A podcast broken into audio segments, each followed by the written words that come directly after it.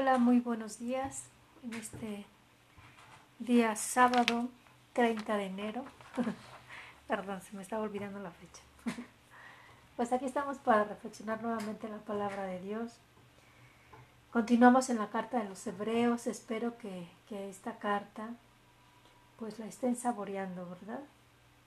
Estamos en el capítulo 11, versículos del 1 al 2, al 2 y después del 8 al 19. Hermanos, la fe es la forma de poseer ya desde ahora lo que se espera y de conocer las realidades que no se ven. Por ella fueron alabados nuestros mayores. Por su fe, Abraham, obediente al llamado de Dios y sin saber a dónde iba, partió hacia la tierra que habría de recibir como herencia. Por la fe, vivió como extranjero en la tierra prometida, en tiendas de campaña, como Isaac y Jacob coherederos de la misma promesa después de él. Porque ellos esperaban la ciudad de sólidos cimientos, cuyo arquitecto y constructor es Dios. Por su fe, Sara, aun siendo estéril y a pesar de su avanzada edad, pudo concebir un hijo, porque creyó que Dios habría de ser fiel a la promesa. Y así, de un solo hombre, ya anciano, nació una descendencia numerosa como las estrellas del cielo e incontable como las arenas del mar. Todos ellos murieron firmes en la fe, no alcanzaron los bienes prometidos, pero los vieron y los saludaron con gozo desde lejos. Ellos reconocieron que eran extraños y peregrinos en la tierra.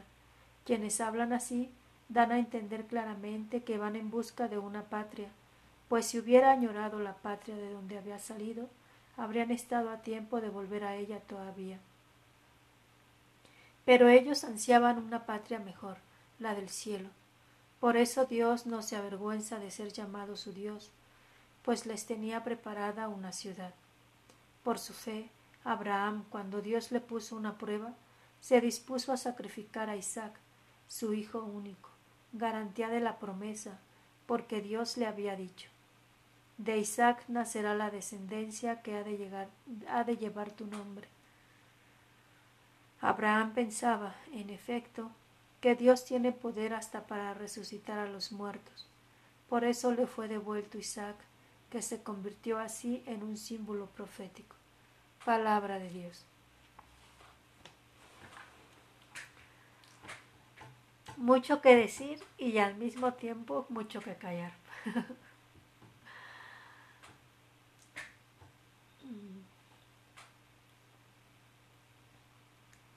¿Por qué callar? Porque se me viene esto, ¿no? O sea, la fe es la forma de poseer ya desde ahora lo que se espera y de conocer las realidades que no se ven. Por ella fueron alabados nuestros mayores, ¿no? Pues la verdad que en nuestra sociedad estamos muy acostumbrados a lo que se puede palpar, a lo que se puede comprobar. Y la fe nos invita a, echarnos el clavado, ¿no? Más allá de, de lo que se pueda comprobar, de lo que podamos tener tangiblemente. Cuando yo preparaba la lectura se me venía pues nuevamente lo que estamos viviendo en la pandemia, ¿no? O sea, yo creo que la palabra de Dios no, no está como ajena a los signos de los tiempos, a la realidad que se vive, ¿no? Al contrario, la palabra de Dios lo que hace es iluminar lo que vivimos, ¿no? Y, es una de las pruebas donde la palabra es viva, ¿no? O sea, porque es Dios mismo el que se manifiesta. Que si bien se dijo en un tiempo determinado, ésta permanece viva y actual. Y entonces dice, la fe es la forma de poseer ya desde ahora lo que se espera y de conocer las realidades que no se ven la verdad que estuviéramos perdidos y, metidos en la depre plena si nosotros nos quedamos en lo que vemos. Porque ¿qué es lo que vemos? Em, hospitales llenos, oxígeno que no se puede conseguir, dinero que falta cada vez más, enfermos que no se pueden atender, miedo a que te, se contagien cada vez más, ¿no? Si nos quedamos ahí, estamos fritos. estamos acabados. Decía un hermano misionero del Espíritu Santo muy, muy bonito, muy fuerte, pero muy bonito.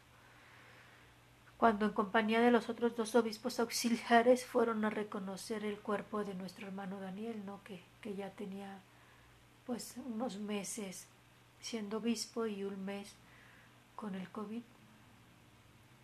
Y decía, en medio del dolor, cuando vi el rostro de Daniel, me daba cuenta que ahí no estaba ya Daniel, que ese no era Daniel, o sea, era su cuerpo inerte, pero ese ya no era Daniel, ya no estaba él ahí.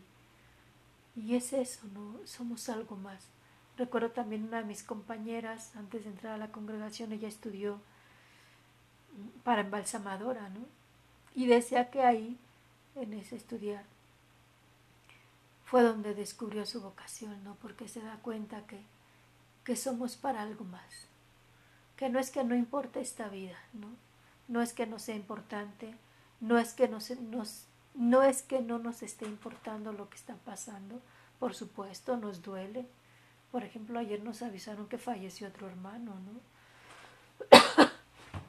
El padre de hoy, que también es nuestro hermano, nos decía, pues, pues ya nomás les doy las noticias, ¿no? Este, en, en Guadalupe, en la parroquia de Guadalupe, en Monterrey, están contagiados. Pues la verdad es que al final ya no entendí si eran dos o cuatro, ¿no? O sea, en tal lugar están otros. Y así lo fue diciendo, ¿no? Claro que te cala y, y entre nosotros decimos, nosotras ya estamos viviendo lo que está viviendo la gente de fuera, ¿no? Yo misma ya lo viví, ¿no? Mi comunidad lo vivió con las cuatro que estábamos contagiadas ya vivimos la muerte, ¿no? Con, las hermanas de Morelia. Pero nuestra visión no queda ahí. Duele, pues duele.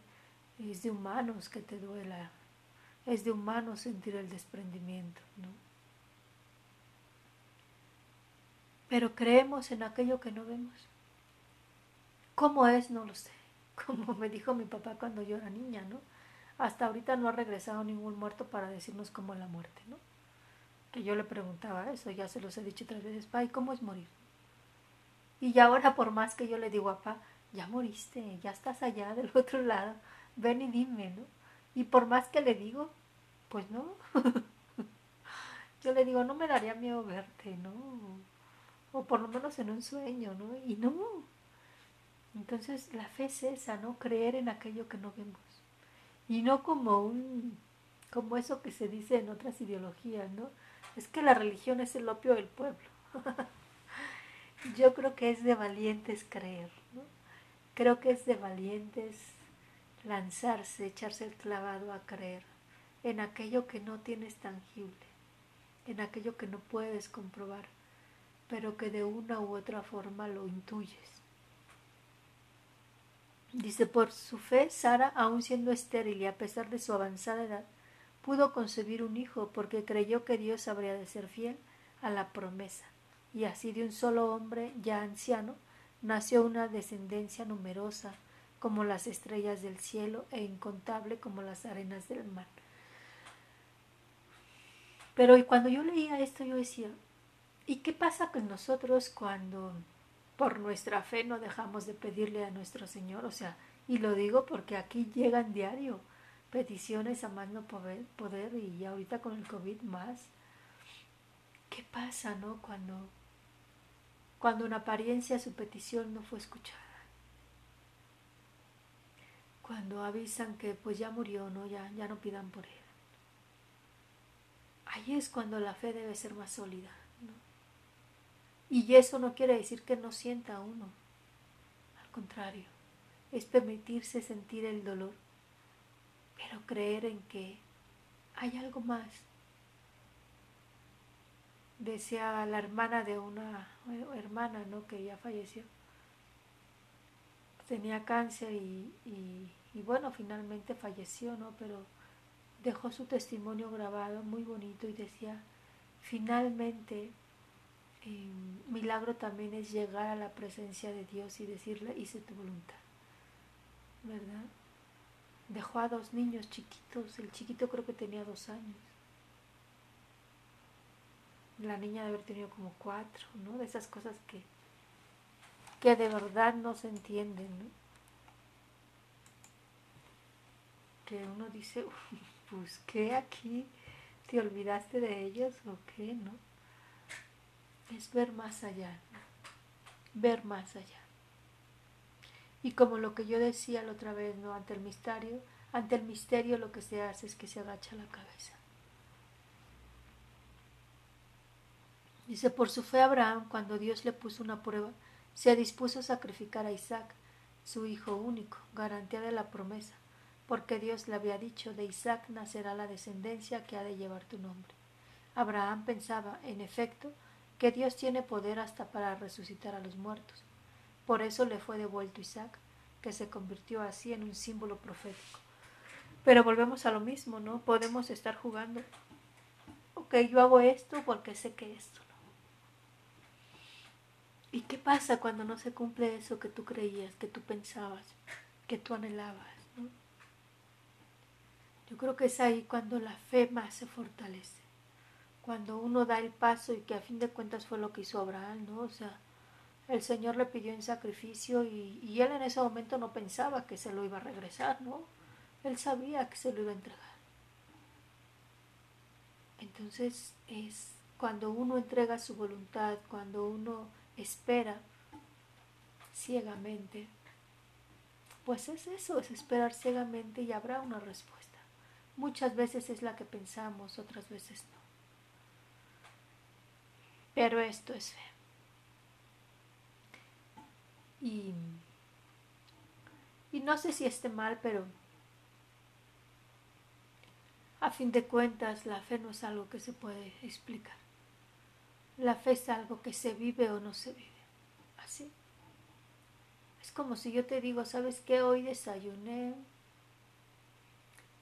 dos sincronizadas, le puse encima unos frijoles y una salsa roja que tenía orégano y encima una salsa de chile rojo y sabía riquísimo. y yo creo que a lo más que logro es que se te haga agua la saliva, agua la boca, como a mí se me está haciendo al recordar. Pero por más que te lo explique, no, pues no, no sabes a qué me supo la sincronizada. Así es la fe. Yo te puedo hablar de la fe, yo te puedo hablar de mi experiencia de Dios, pero hay que vivirla. Hay que echarse el clavado para sentir el agua en tu cuerpo. Hay que echarse el clavado para saber lo que es que te estás ahogando antes de aprender a dar los primeros manotazos. Para sentir cómo esa, esa presión del agua te hace por sí misma alzar los brazos y tratar de hacer algo para no ahogarte. Así es la experiencia de Dios, acercarte a Él. Y muchas veces necesitamos sentir el agua al cuello, hablando de esto del clavado y el agua. Muchas veces estas experiencias, límites, nos hacen acercarnos a Él. Lo importante es que ya que pasa la situación límite, no dejarnos enfriar, sino continuar. Y a veces ese es el gran milagro, ¿no? He escuchado muchos testimonios que dicen, Empezamos a rezar pidiendo el milagro, dice, y, finalmente murió mi familiar. Pero el milagro fue que después, aunque murió, continuamos orando, nos continuamos reuniendo. Se establecieron lazos que antes no estaban y así. Entonces es creer en aquello que no vemos, pero que nuestro corazón, nuestra mente, no deja de estar ahí. Bueno, que te deseo que tengas feliz sábado. Tu hermana María Guadalupe Ortega Sánchez, religiosa de la Cruz. Bendiciones.